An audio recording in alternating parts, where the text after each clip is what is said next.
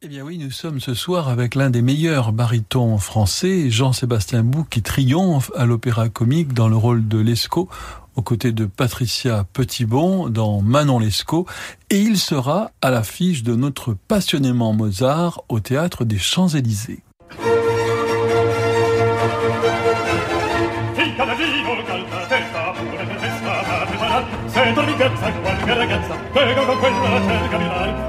quella cerca vedrà, cerca vedrà, cerca vedrà, senza cordoni della democrazia, chi di duetto, chi la follia, chi la levata, fare venare chi di duetto, fare la chi la follia, fare la chi la levata, fare la e di un tanto dalla tua tanto, con quanta volontà, tua volontà, tua volontà, andiamo di una mattina, una decina, c'è di metà, quella mia lista, una decina, c'è di metà, c'è di metà, c'è di metà, vita, non la mattina, una decina, meglio metà, sette anni d'età,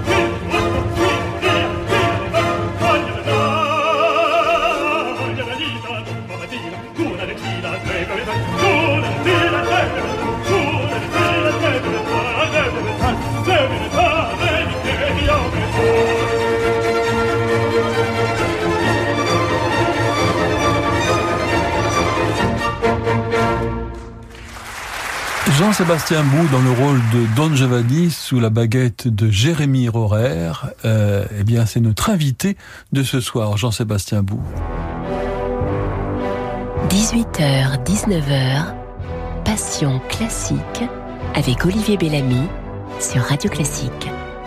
Jean-Sébastien Bou, bonsoir. Bonsoir. J'étais en train de me dire que quand les gens sont pas contents à l'opéra, c'est un hommage qu'ils vous rendent quand ils font bouh. Oui, oui. D'ailleurs, je m'avance et je dis merci, merci, merci.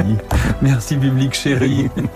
Alors, Mozart. Mozart, vous serez à l'affiche de Passionnément Mozart, ce concert de radio classique qui aura lieu au théâtre des Champs-Élysées. Entre Mozart euh, et... D'abord, Mozart, on dit généralement que c'est le meilleur médecin de, de la voix. Et pour votre voix, en, en particulier votre voix de baryton, euh, c'est le meilleur médecin de la voix pour les voix d'hommes. Je devrais-je préciser parce que parfois pour les femmes c'est assez difficile. Euh, mais c'est vrai, euh, il devait particulièrement aimer les voix de baryton. Je pense qu'il était ami avec la plupart des barytons pour lesquels il a écrit des rôles. Je pense à Benucci, qui a créé les contes Don Giovanni et Guglielmo.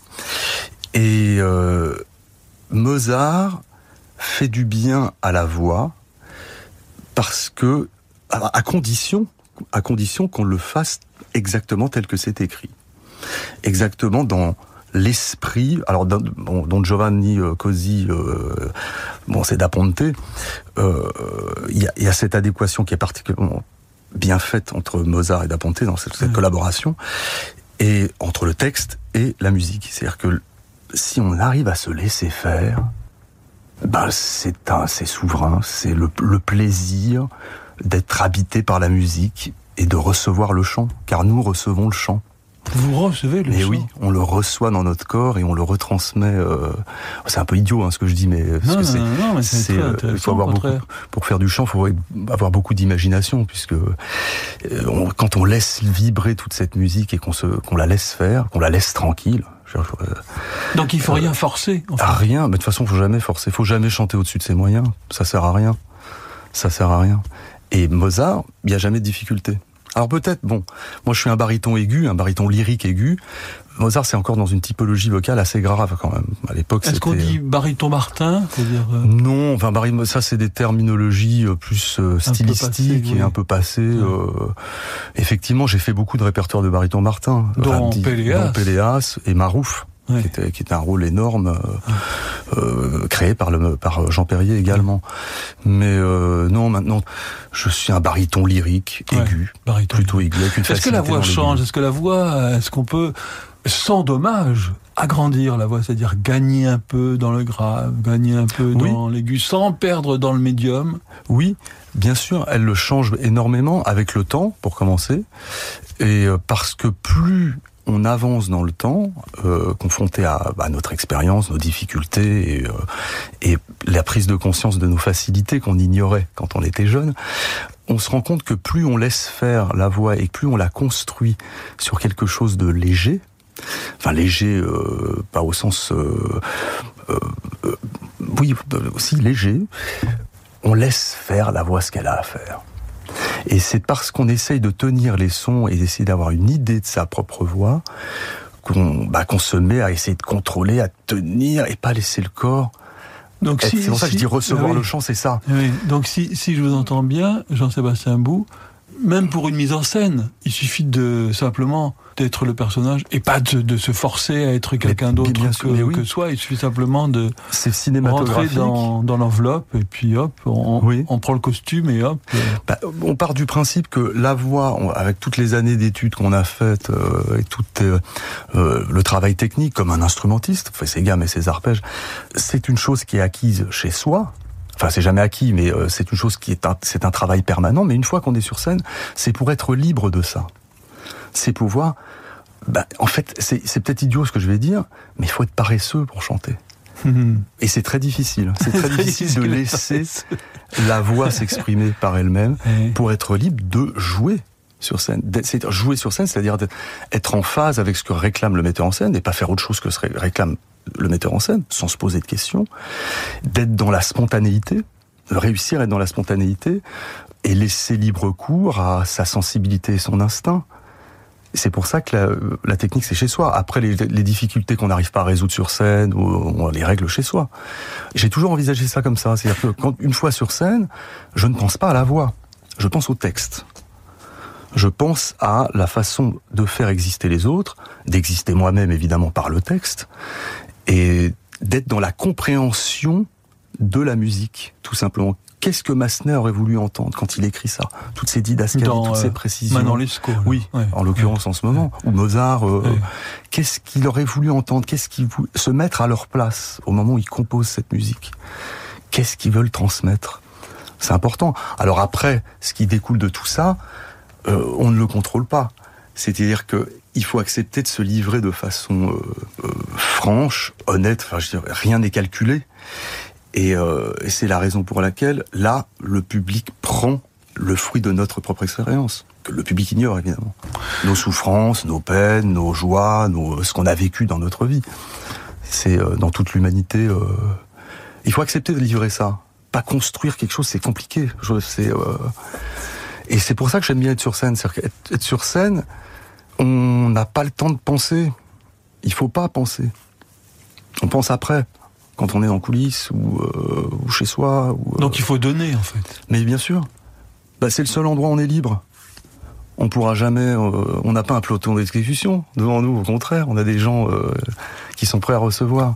Quelquefois, il y, a un, il y a un rang de critique qui, qui ressemble. mais ça, c'est leur problème. Je suis sûr qu'ils apprécient euh, le spectacle dans la globalité. Parce que l'opéra, c'est un spectacle complet. C'est pas juste du chant, c'est pas juste des, des, euh, des, chanteurs qui se mettent ce public, la main sur le cœur, et qui, euh, et qui font entendre des voix. Mais ça, Jean-Sébastien Bou, il vous a fallu du temps pour le comprendre, ou est-ce que vous le saviez dès le départ d'instinct? Bah, j'ai eu la chance d'avoir le père que j'avais, qui m'a tout appris, qui était de la vieille école, puisque lui, il était, alors c'était un pianiste, euh, c'était un des fondateurs de, il fait partie de l'équipe qui a fondé le CNSM de Lyon. Et il était, euh, bon, quand il était enfant, il était au Conservatoire de Paris à l'époque de Delvincourt, donc ça remonte. Donc il a eu droit, comme professeur, à euh, Jacques Février, Nadia Boulanger, et donc j'ai eu cet héritage-là, qui fait que, bah, alors évidemment, quand on est jeune, on a le formidable désir d'affirmer les choses. Mais je pense que... Et de prouver, de prouver. De prouver, mais euh, ça sert à. C'est de, prouver qu'on est, oui, oui, de prouver qu'on est légitime. Euh, oui. Qu'on n'est pas un imposteur. Non, bien sûr. mais on se rend compte très vite avec le temps, bah, qu'il faut juste faire ce qu'on a à faire. Donc ça met du temps, ça. Oui, ça met du temps. bah, quand on est jeune, on se rend pas compte en général. Euh, moi, je dis pas que je suis vieux, mais euh, euh, y a, vous avez quel âge? J'ai 49 ans. Mais non, ça va. Pour un baryton, c'est le bel âge. Oui, je dirais même que c'est là que ça commence. Et eh oui, bien sûr. Où la voix prend toute son ampleur et, et justement nous laisse libre de pouvoir chanter un peu plus de. Parce que cela dit, j'ai toujours chanté un peu de choses très disparates, très différentes. Est-ce que vous choisissez ou est-ce qu'on vous choisit? Bah dans les parfois je choisis, parfois on me choisit.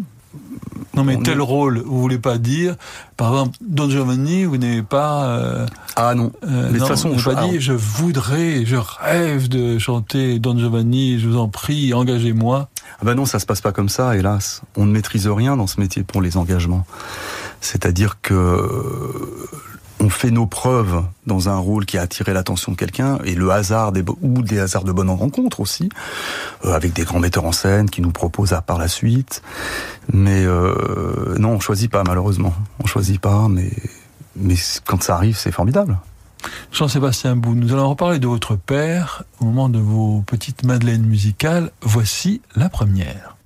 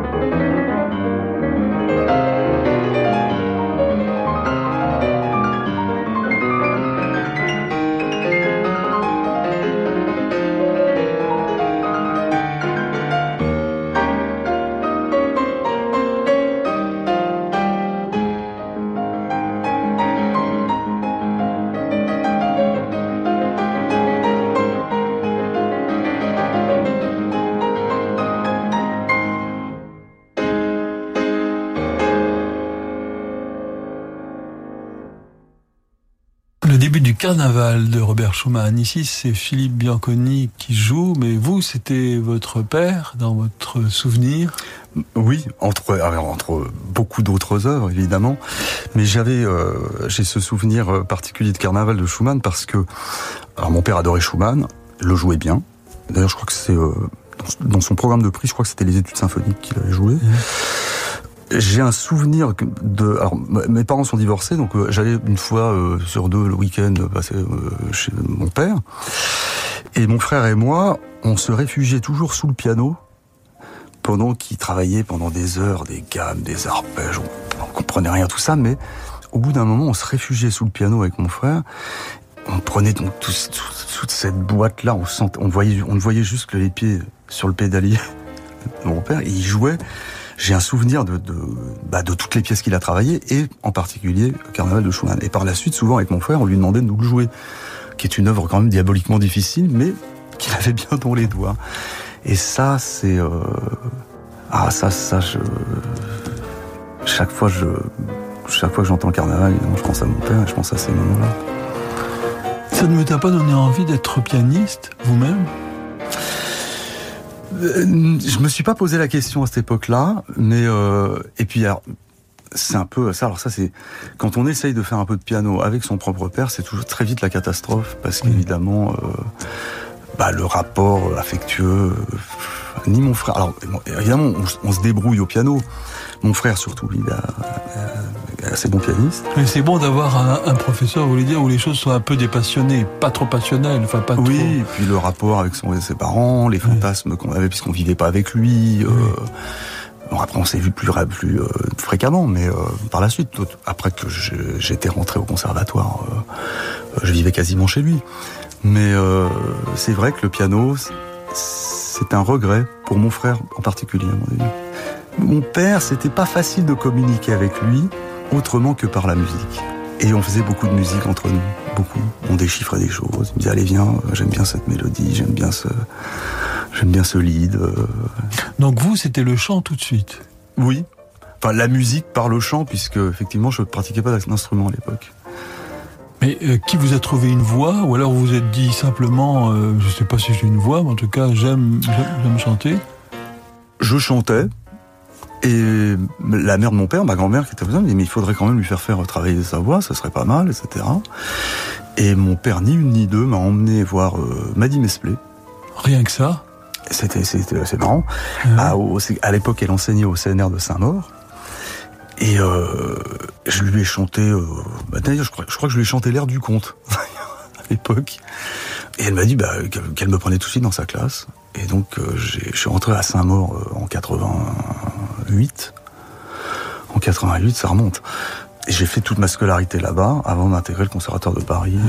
Euh, Qu'est-ce que les professeurs recherchent À votre avis, hein? Enfin peut-être qu'ils ne sont pas tous semblables du reste, mais qu'est-ce qui pétille dans l'oreille d'un professeur musicien? Est-ce que c'est la voix, le timbre, le caractère de, de la voix, ou est-ce que c'est la musicalité qui fait que on sent qu'on pourra pousser quelqu'un très loin bah, La musicalité, sans aucun doute, ça va de soi. Le timbre, la voix, c'est lié à la, sensibilité de la personne. Quand on est touché par quelqu'un, c'est mystérieux, on ne sait pas pourquoi. Et si on constate un niveau musical suffisant, enfin quand je dis niveau musical, une musicalité naturelle, instinctive, suffisante, on, est, on tombe sous le charme évidemment. Je pense que Maddy Mesplé, elle elle elle a toujours cette oreille. Euh, Jean-Sébastien Bou, voici votre deuxième petite Madeleine musicale.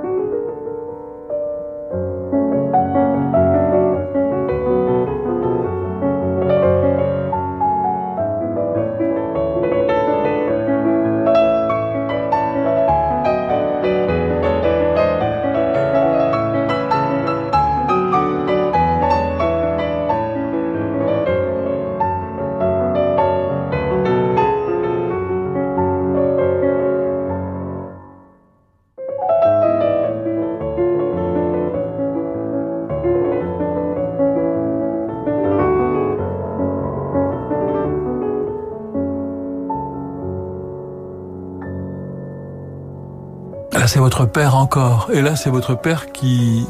Alors qui joue qui joue. Qui joue Et la ça, musique de Alcan. Oui, Charles Valentin Alcan, Voilà. qui était un Contemporain de Chopin. compositeur méconnu, puisqu'il Ouais, a été. ouais. euh, c'est grâce aux Anglais que Alcan nous est parvenu, est revenu jusqu'à nous. Et euh, j'ai ce souvenir, c'est une Madeleine pour moi, parce que euh, j'ai été présent aux enregistrements. Et j'ai un souvenir de mon père qui rouspétait, parce que le piano avait un problème d'étouffoir. Et je ne savais pas du tout ce qu'il voulait dire par là. Et d'ailleurs, je ne parviens pas. Alors vous, vous, avez- vous entendez peut-être, c'est votre métier, mais qu'effectivement, genre, j'entends dire ah oui, effectivement, il y a un problème d'étouffoir, etc. Et j'ai ce souvenir-là. Alors évidemment, en plus des heures travaillées sur ces pièces-là, parce que c'est pas facile à jouer. Hein. Et été présent à ces enregistrements. Moi, je devais avoir euh, 17-18 ans à l'époque. Mon père, qui était toujours discret, bah, il rouspétait. C'était euh, et ça me touchait beaucoup. Et ce sont des pièces que bah, qui, qui jouent magnifiquement. Je, euh, je ne saurais dire pourquoi. Jean-Sébastien vous êtes surtout heureux sur scène, dans votre élément, on pourrait dire. Oh oui. Oui. Plus que dans la vie. plus que dans la vie. Parce que comme je vous le disais tout à l'heure, sur scène, euh, on ne pense plus. Euh, on est loin. Enfin, c'est banal hein, ce que je dis, euh, mais sur scène, on est, je me sens libre en fait. Et en plus, on est à l'abri un peu des, des idées noires qui peuvent Oui. nous assaillir. Oui. Quand on est un peu sensible, on est forcément On est à l'abri. à, On est- à tout ce qu'il y a de, de négatif dans l'air ambiant. Et puis Dieu sait si... hein, Alors, Dieu sait s'il y en a. Ou j'hésite pas quand il y a des idées noires, même une fois sur scène, à les embrasser et les utiliser pour la scène. C'est- on ressent ce qu'on ressent au moment où on les ressent sur scène. On, prévoit pas à l'avance. La seule chose que je me dis vraiment sur scène, c'est euh, pas grand chose en fait. Être dans le texte, être au, au service de ce qu'on a à faire, quoi. Et si effectivement, avant de rentrer sur scène, on est dans un mauvais jour, euh, on est triste, euh, bah, pff, on est triste sur scène, et puis voilà, et on le fait avec. Ouais, c'est idiot hein, ce que je dis, mais euh, non, non, non, c'est pas, pas idiot du tout, c'est très profond, au contraire. Parce que c'est comme ça que c'est vrai. Parce que sinon, sinon ça peut pas être vrai. Oui, bien sûr, bien sûr. En fait, faut... c'est ce que j'essaye de dire à des jeunes qui viennent me voir, c'est que euh, c'est bête hein, aussi ce que je vais dire, mais ça sert à rien d'utiliser la musique, le chant, la scène pour servir son ego. Ça sert à rien. Quand on est sur scène, alors évidemment, il y a toutes les répètes. Il faut profiter de toute cette bonne rencontre qu'on a, parce qu'on n'est pas seul sur scène on a euh, une perception différente du monde. Euh, C'est étonnant, hein, la, scène pour ça, parce que cette ouverture vers le public, évidemment. Mais en fait, euh, très vite, on est attentif à tous ces personnages. Je dis pas qu'on est concentré. On n'est pas concentré. On est attentif, c'est autre chose. Si on est concentré, on est sur soi, et donc on, on en risque de garder les choses pour soi. Et on a quoi Trois semaines de répétition pour faire connaissance avec nos partenaires. Et c'est c'est merveilleux, quoi. Pour ça, c'est. Euh... Mais là, c'est un vrai paradoxe aussi que vous venez de soulever. La concentration, quand même, il en faut un peu, mais il faut rester ouvert. Oui. rester attentif à ce qui se passe autour. Là aussi, c'est un vrai, un vrai équilibre. Si, si vous faites pas du tout attention à votre partenaire, ben, vous pouvez changer de métier ou alors chanter euh, tout seul. Ben justement, c'est. J'ai tendance à croire que c'est en faisant exclusivement attention à ses partenaires qu'on existe plus. Parce que on se présente tel qu'on est, bien entendu, mais on se présente aussi par le regard de notre partenaire. C'est-à-dire, plus la relation est riche, Oui, en fait, et plus on existera pour le public. oui, aussi. pour le public. Parce que c'est quand même pour eux qu'on joue, quand même. Eh oui. Et, euh, et on est loin, parce qu'on est séparé par une fosse d'orchestre. euh, souvent, c'est euh, d'une façon sonore aussi, on est séparé par une fosse d'orchestre, parce que en particulier l'opéra comique, parce que la fosse est dans la salle. Donc, mais il faut pas avoir honte de ce qu'on ressent, de ce qu'on ressent pour quelqu'un avec qui on joue sur scène. C'est bah, c'est encore idiot ce que je dis, mais enfin idiot banal quoi. C'est laisser faire les choses, arriver à laisser faire. C'est difficile de laisser faire. Est-ce qu'on peut tomber amoureux sur scène? Est-ce que si le personnage est amoureux, on est forcément, on devient amoureux de, de sa partenaire? Ah, ça c'est c'est complexe. Euh, oui, oui, je dirais oui, c'est c'est une possibilité, bien sûr. C'est pas automatique? Non, c'est pas automatique. C'est pas automatique. Puis quand même, faut, il y a, euh, il faut faire attention entre le monde réel. Il y a un monde réel qui nous attend dans les coulisses et dans nos loges quand même. Et, euh, non. et quelquefois des, des maris jaloux. Et quelquefois des maris jaloux ou des femmes jalouses.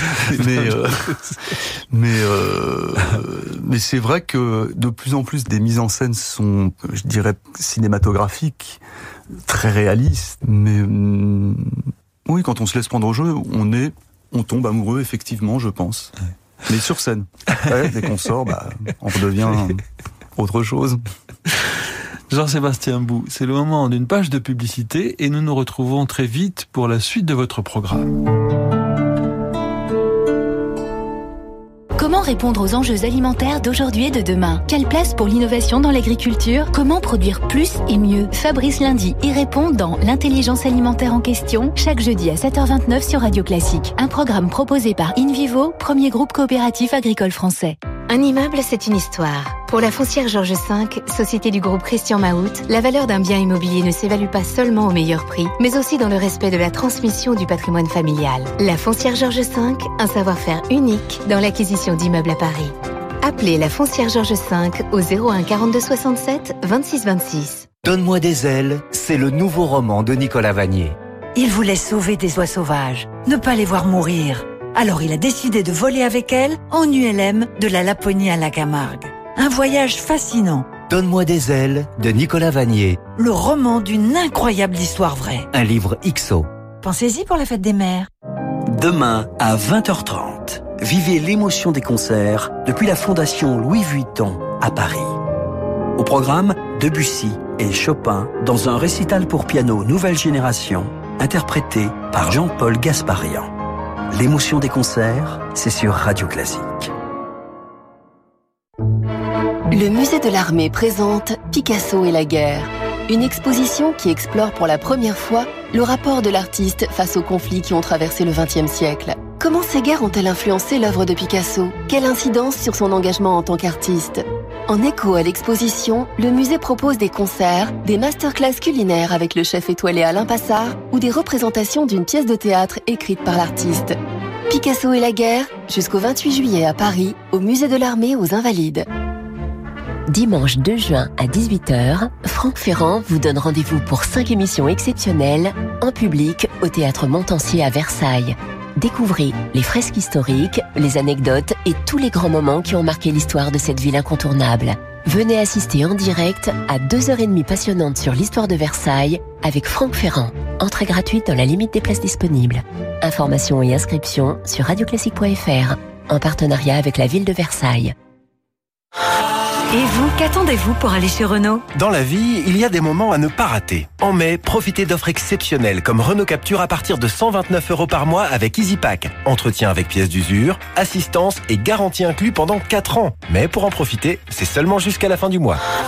Pour Capture Life TCE 90, LLD sur 49 mois, 40 000 km avec un premier loyer de 2000 euros jusqu'au 31 mai si accordiaque. Voir Renault.fr. Savoir accompagner un projet d'entreprise prometteur, c'est un métier. Chez Arkea, nous sommes 10 500 à concevoir des solutions financières innovantes pour accompagner chaque jour les projets de nos clients. Arkea, entrepreneur de la banque et de l'assurance au service des territoires. Et avec Arkea, retrouvez chaque jour Fabrice Lundi dans Territoire d'Excellence à 6h55 sur Radio Classique. Et voilà, le soleil est de retour. Et chez Atoll, on sait que c'est aussi le retour des yeux qui se plissent, des fronts qui se rident, des mains qui se posent dessus en guise de casquette, et des pare-soleil un chouïa trop court. Mais c'est aussi le retour des lunettes de soleil. Alors votre opticien Atoll vous propose un large choix de grandes marques pour que vous trouviez celle qui vous correspond. Venez vite chez votre opticien et profitez en plus du paiement 3-4 fois sans frais pour vous faire plaisir. Atoll, mon opticien.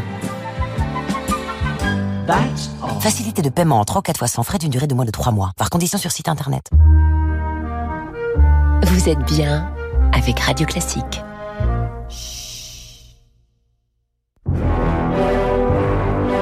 18h, 19h, Passion classique avec Olivier Bellamy sur Radio Classique. Jean-Sébastien Bou, entre Olivier Pi, euh, qui met en scène la, la Manon Lescaut de Massenet, Manon, et vous, c'est une grande histoire. Une grande histoire, une vieille histoire. Euh, on s'est connus en 1999. On a fait Freischütz ensemble.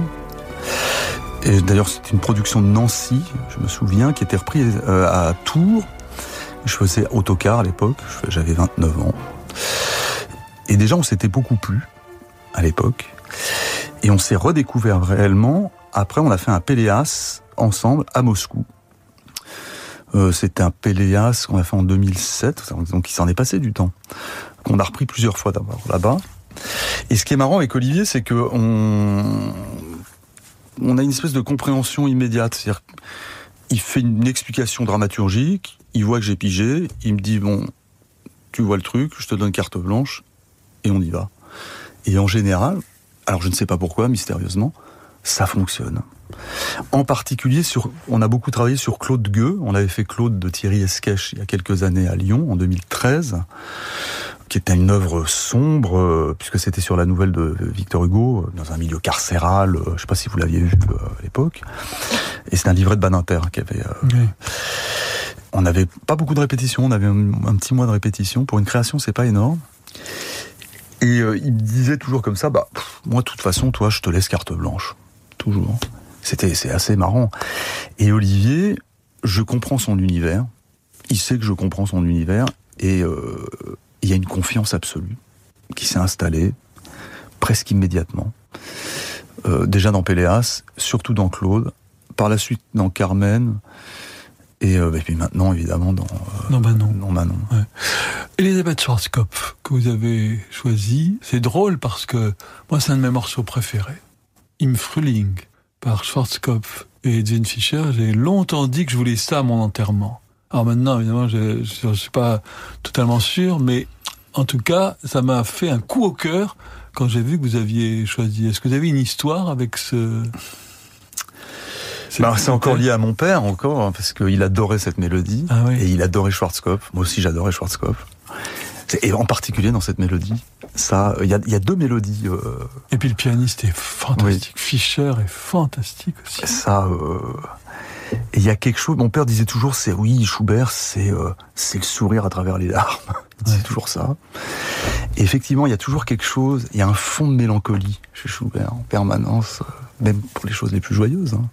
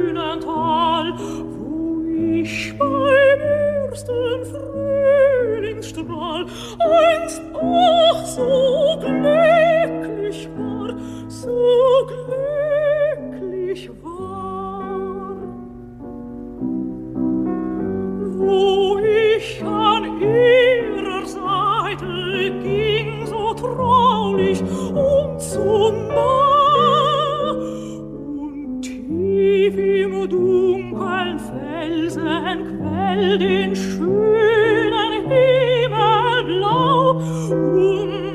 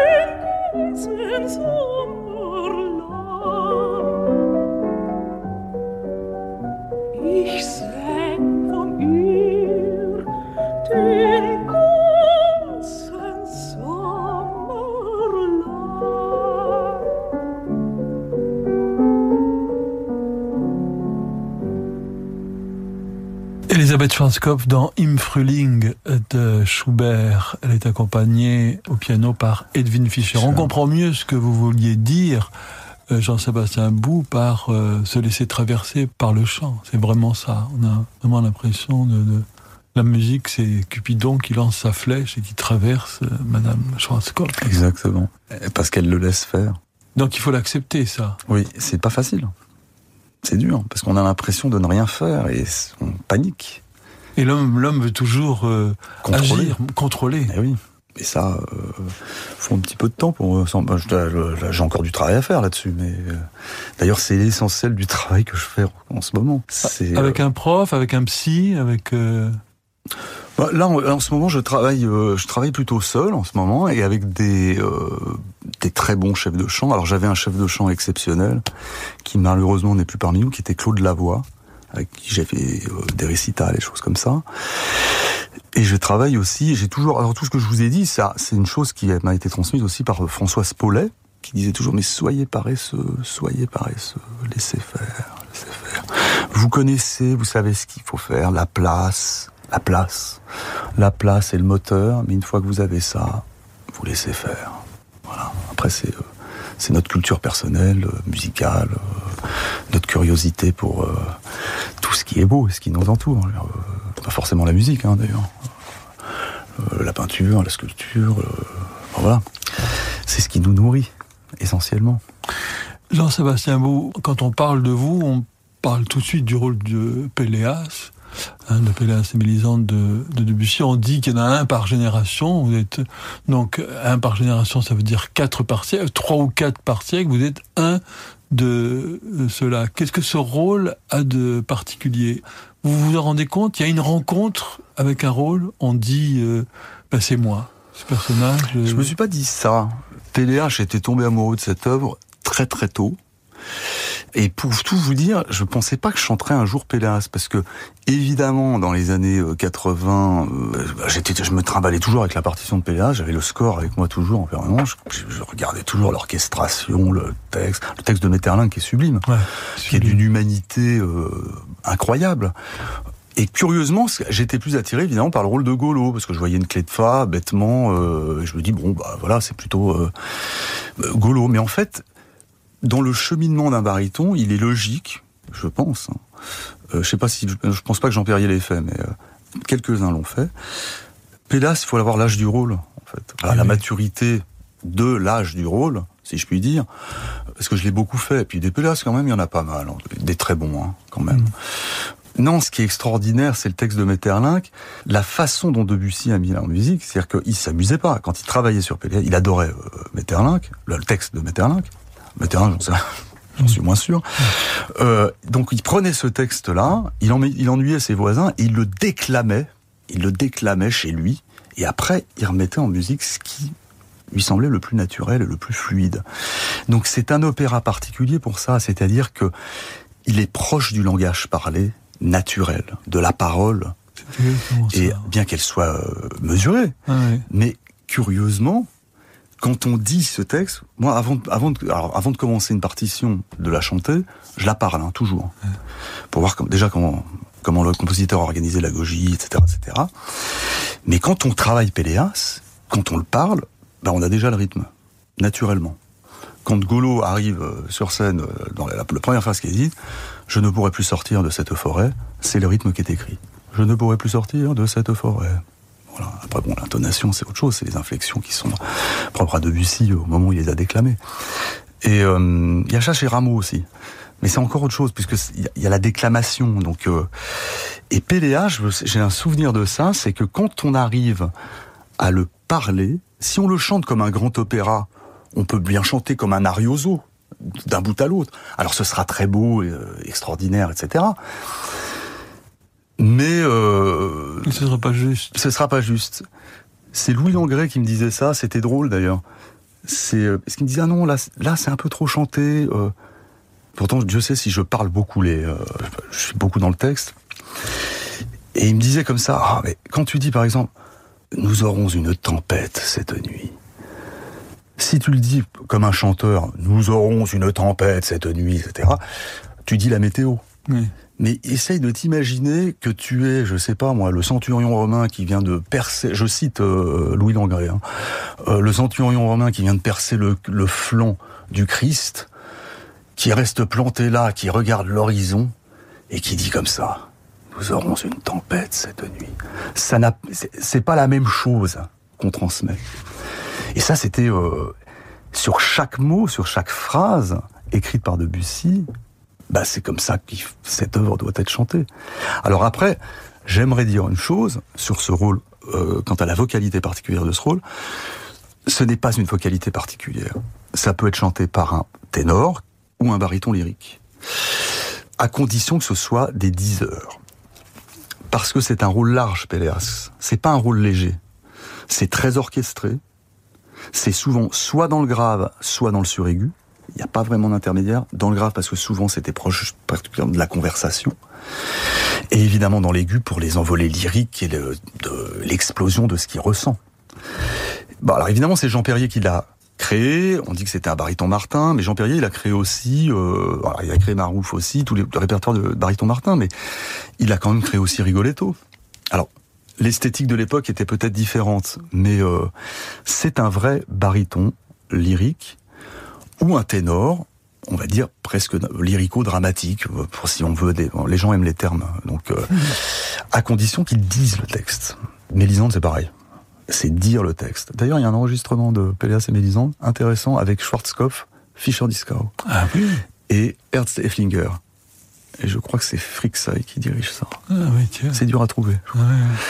Mais euh, ce serait intéressant de l'écouter. Ah oui, oui, Mais là, puisque vous parlez de, de musique, euh, enfin d'interprète allemande, c'est avec euh, la sonate Eichreutzer que nous allons nous séparer.